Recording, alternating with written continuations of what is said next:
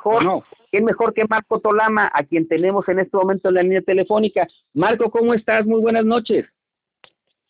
Eh, bien, Adrián, mucho gusto, buenas noches. Gusto en saludarte, Marco, y pues antes que nada y antes que cualquier cosa, agradecerte que puedas estar con nosotros en este momento aquí en Detrás del Área a través de Radio UPG y pues platicar un poco de lo que es el automovilismo y la gran labor que está teniendo Sergio Pérez ahora después de su cambio de equipo ahora con el Red Bull y de todo el trabajo que ha tenido porque no es algo, no ha sido sencillo para él llegar a donde está ahora, Marco. Sí, no, mira, primero también gracias por la invitación, Adrián. Y este, pues sí, eh, eh, finalmente es una es una situación que yo creo que ya muy pocos eh, se imaginaban, incluyendo al mismo Checo, eh, por por cómo se fueron dando las cosas.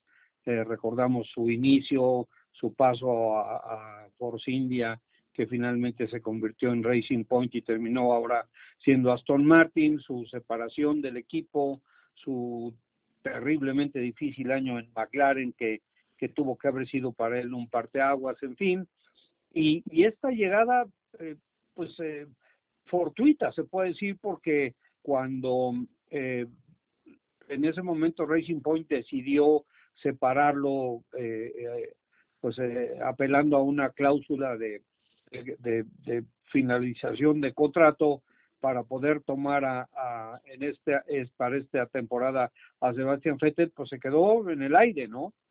Y, y pues ahí hubo de entrada cosas que quiero quiero quiero hablar Adrián y quiero pensar exclusivamente en las cosas positivas porque esta es una situación tremendamente difícil que tiene pues muchos ángulos. Sin embargo, quiero quiero concentrarme en lo que sucedió con Checo.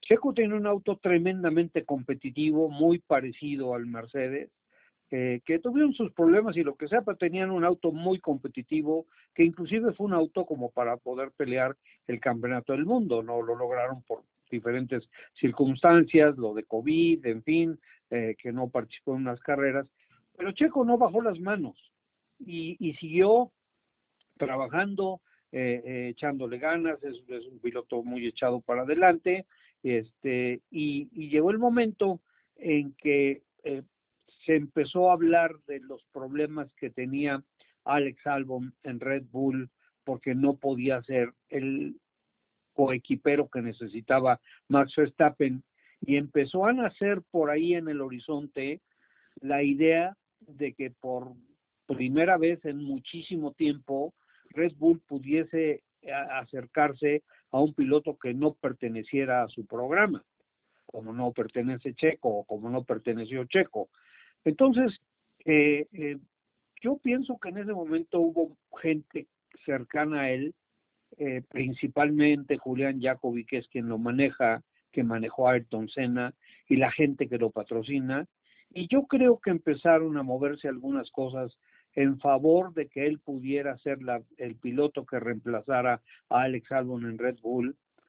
Y, y seguramente en algún momento camino a Bahrein, que fue el gran premio que ganó, ya se había hecho, digamos, un arreglo provisional, digámoslo así, que, que tendría que ver, eh, ahora toro pasado, te puedo decir esa es mera especulación, pero pienso que tendría que ver, número uno, con qué hacía Checo de ahí al final del, del año y qué hacía Alex Albon a quien le habían prometido que llegaría hasta Abu Dhabi y que si mejoraba, que mejoró mucho, por cierto, pero no lo suficiente, este, seguía corriendo con ellos.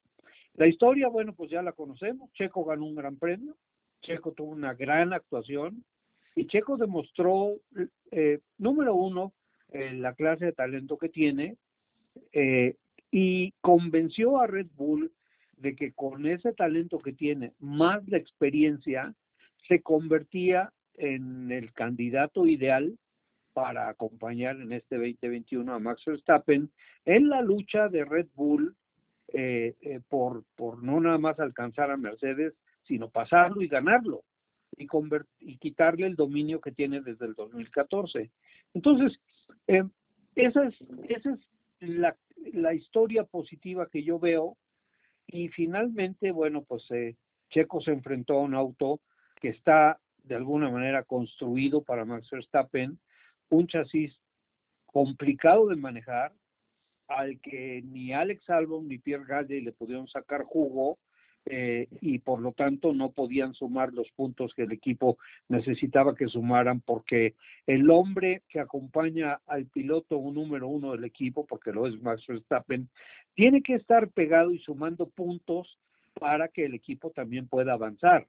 Está muy bien la búsqueda del campeonato del mundo, pero también el equipo quiere ser campeonato de constructores y eso no lo estaban teniendo y Mercedes se les iba, ¿no? Entonces, la idea era, bueno, pues tener a alguien, que en este caso ya vimos que la decisión fue la correcta, como Checo. Y también, desde luego, reconociendo este, que no iba a ser sencillo.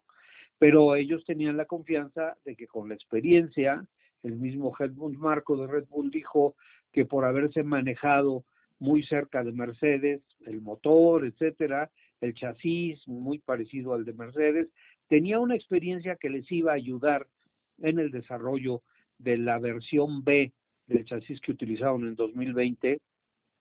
Y cuando hubo oportunidad de platicar con Checo, se le preguntó que cuántas carreras él pensaba que necesitaba para poder estar, déjame decirlo coloquialmente, Adrián, al tiro con el chasis de, de, de Red Bull. Y él dijo que cinco. Entonces empezó la temporada y empezó un, inicio eh, de temporada como de montaña rusa, de repente bien, de repente no tan bien, de repente se acercaba, de repente se alejaba, y en todas las carreras previas a Monte Carlo, incluyendo Monte Carlo, vivimos el talón de Aquiles de Checo, que es la calificación. Su velocidad en una vuelta. El ritmo de carrera no es de ninguna manera para él un problema, los domingos sale para comerse al mundo y normalmente por eso tiene las actuaciones que tiene, pero en la calificación estaba el problema. Y lo pudimos ver, por ejemplo, en, en, en Mónaco y en Azerbaiyán, que viernes, primera práctica libre, segunda práctica libre, anda ahí adelante, pero en la hora de la calificación algo sucede. Y entonces arranca un poquito atrás, ya no tan atrás, pero arranca un poquito atrás, pero eso es muy complicado en esa parte norte de la parrilla para avanzar posiciones junto a los gallos. Sin embargo, bueno, pues ya en Mónaco lo pudo hacer, fue el que uno de los que más rebasó de la mano de Sebastián Vettel, y en Azerbaiyán también empezó a avanzar desde la arrancada y ahí terminó haciendo una carrera extraordinaria porque además de todo el circuito de Bakú es un circuito muy amable con él. Él lo sabe, el chasis de Red Bull se adapta muy bien a las características de Baku, el equipo lo sabe, le sacaron el jugo y el resultado estuvo a la vista. Trabajaron juntos al grado de que anduvieron haciendo el 1-2 hasta que sucedió lo que vimos, ¿no? Así es, Marco. Fíjate que hay una, hay una cosa de lo que estabas platicando hace un momento, estábamos platicando con Marco Tolama aquí en Detrás del Área. Fíjate que eh, no es fácil para lo que ha hecho Checo estar ahí, pero también estás hablando de que tiene, si las cuentas no me fallan, tiene 10 años de estarse tratando de mantener en lo que es la Fórmula 1 y tratar de tener un asiento en Fórmula 1 no es sencillo porque necesitas tener un respaldo, y hablando de respaldo en todos los sentidos, un respaldo económico, un respaldo en la labor que tú haces como piloto, para que eso te pueda mantener y estar escalando dentro del gran circo, porque por ejemplo, tenemos el caso de Esteban Gutiérrez, que aunque ya estuvo ahí, pero Esteban no pudo continuar porque precisamente le faltó ese respaldo y Checo lo ha podido mantener y por eso es que ahora digamos que está en una en un buen equipo donde tiene lo, lo que puede necesitar para desarrollarse él y lograr más cosas más importantes para él en lo personal y obviamente que el equipo lo necesita para poder en ese campeonato de constructores poder llegar a mejores o, o al mejor nivel. ¿No es así, Marco? Sí, mira, yo te puedo decir una cosa, por lo que tú dices, hay un factor muy importante en la carrera de Checo. Eh, Checo no hubiese llegado a la Fórmula 1 si no hubiera tenido el apoyo de Carlos Slim Domit. De acuerdo. Carlos Slim Domit es un hombre que cree en él, y no nada más cree en él, eh, sino que le tiene un, un, aprecio muy particular. Es, es el piloto de su proyecto, eh, eh, porque la escudería que él formó, bueno, pues tiene muchas ramificaciones en diferentes series y han apoyado a diferentes pilotos, uno de ellos, Esteban Gutiérrez, como tú mencionas, pero Checo ha sido, digamos que el, el a lo mejor se oye muy feo, pero no tiene nada que ver con eso, el niño mimado del proyecto de Fórmula 1. Entonces le han tenido la confianza y lo han sostenido. El tema de McLaren fue un tema muy delicado porque en ese momento prácticamente Checo había volado del nido y se había ido a meter una escudería en la que no en la que no le gusta que se metan mucho eh, eh, factores o situaciones externas. Sin embargo sí acepta la aportación o sí aceptó la aportación de los patrocinadores de Checo pero no en gran medida como lo pudimos atestiguar. Cuando ya cuando ya vino a Racing Point ya regresó eh, el apoyo completo, fue creciendo, se unió un banco, se unió una, una aseguradora, etcétera.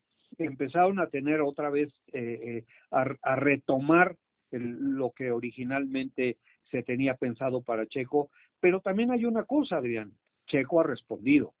Y, ha respondido porque ha podido sostenerse en el tema de los resultados, ha podido sostenerse en el tema de la suma de puntos, ha podido sostenerse porque ha sido mejor que sus coequiperos, le ha dado mejor resultado al equipo, a lo mejor no ganaba, pero tampoco quedaba su coequipero por delante de él, y eso también es importante.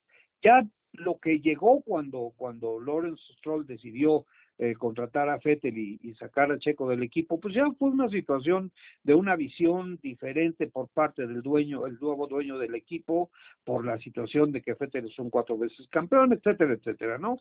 Y este, eh, y entonces ahí ya no se puede hacer nada porque ya es un choque de visiones y de proyectos. Pero siempre ha tenido a Carlos Slim detrás de él, lo sigue teniendo y, eso, por supuesto, ha sido uno de los grandes factores de que, de que se pueda mantener.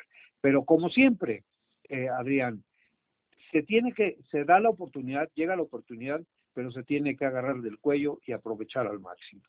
Sí, totalmente de acuerdo. Y eso es importante porque, o sea, si te están dando ese respaldo, obviamente están confiando en ti y tienes que responder esa confianza que te están dando.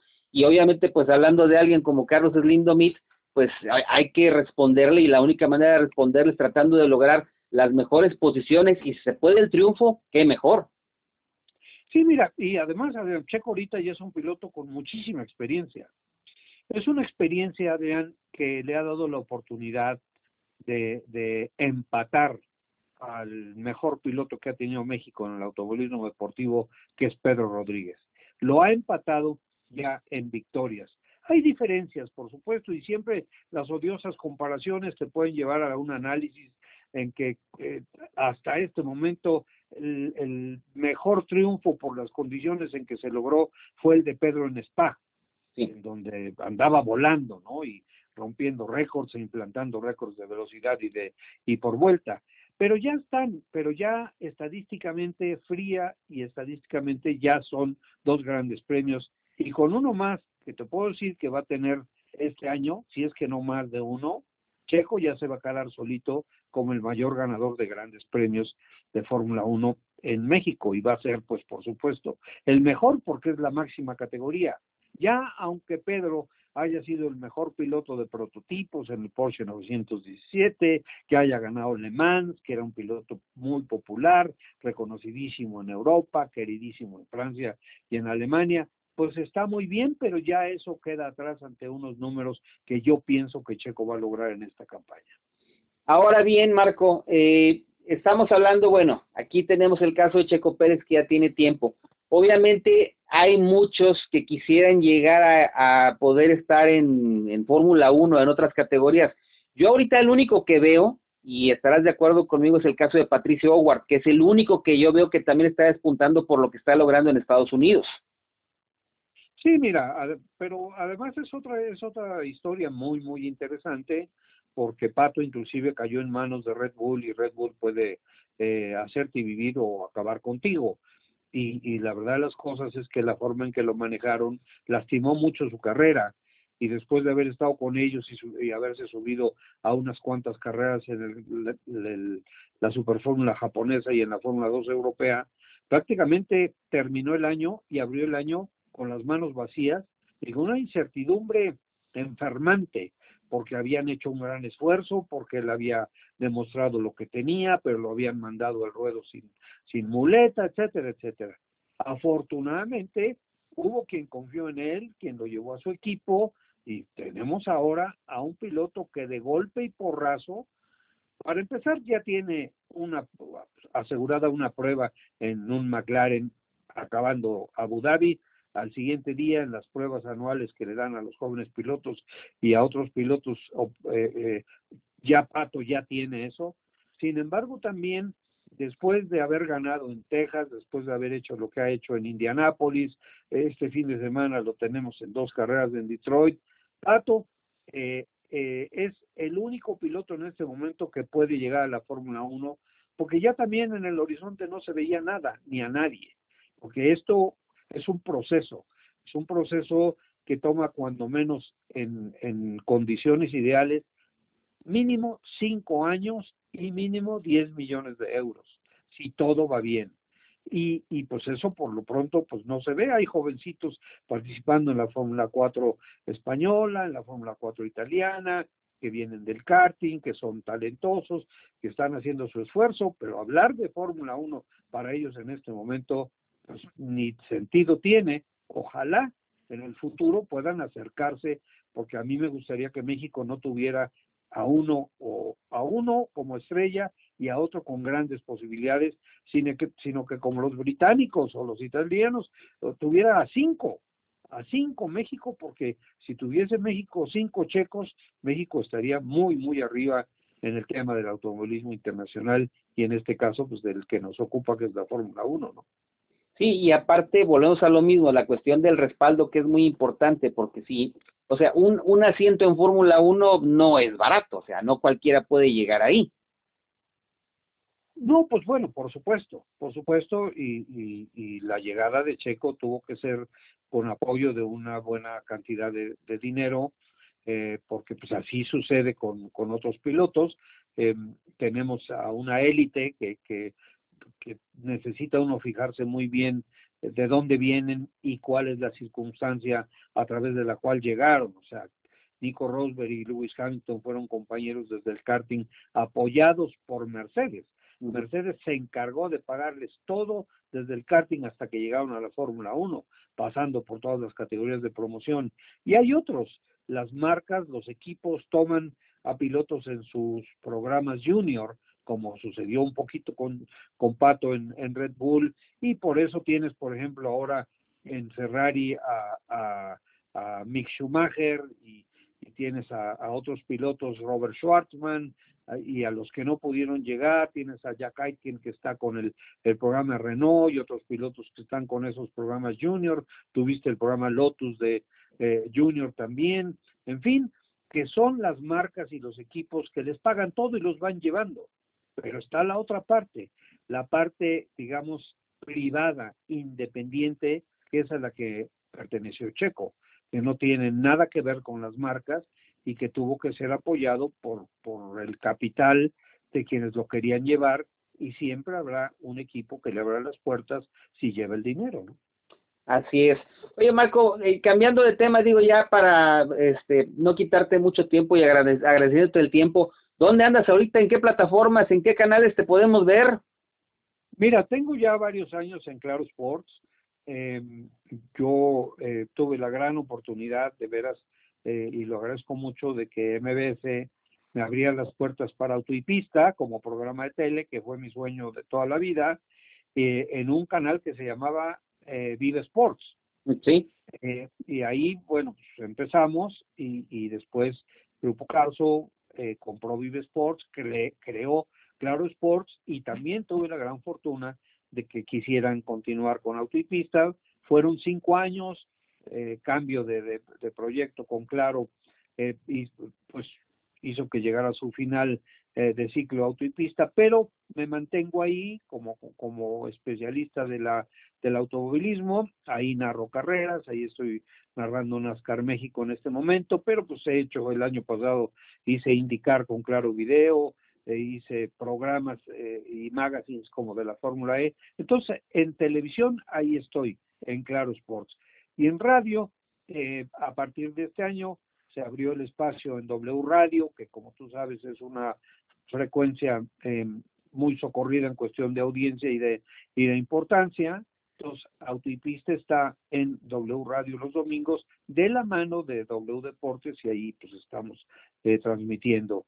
Y aparte, bueno, pues ya sabes, las inevitables redes sociales. Tenemos nuestro canal de YouTube que se llama Autopista TV, estamos en Spotify con el programa, en fin, este, lo que, lo que tú y todos los que nos dedicamos a esto buscamos para tener o, eh, el mayor impacto posible, ¿no? Y buscar las diferentes plataformas que ahora se pueden encontrar para poder eh, estar eh, vigentes y presentes.